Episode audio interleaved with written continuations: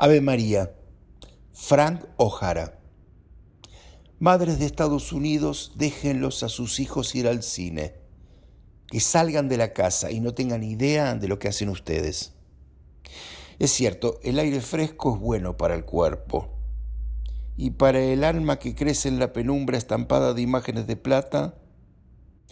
Y cuando sean viejas, como un día serán, ellos no van a odiarlas no van a criticarlas, no se van a dar cuenta.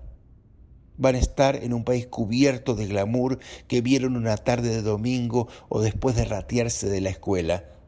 A lo mejor hasta les agradezcan por su debut sexual que solo les costó algunos centavos y no alteró la calma del hogar sabrán de dónde vienen esos chocolatines y todo ese pochoclo innecesario, igual de innecesario que irse de la película antes de que termine con un desconocido muy simpático cuyo departamento está en el edificio Heaven on Earth cerca del puente de Williamsburg.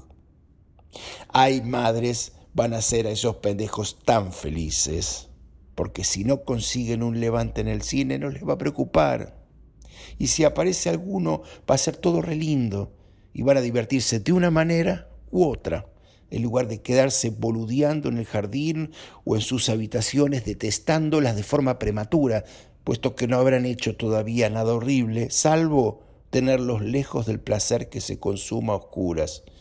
Esto último es imperdonable, así que no me culpen si desoyen mi consejo y se separa la familia y sus hijos se ponen viejos y ciegos frente al televisor mirando las películas que ustedes les prohibieron cuando eran chicos.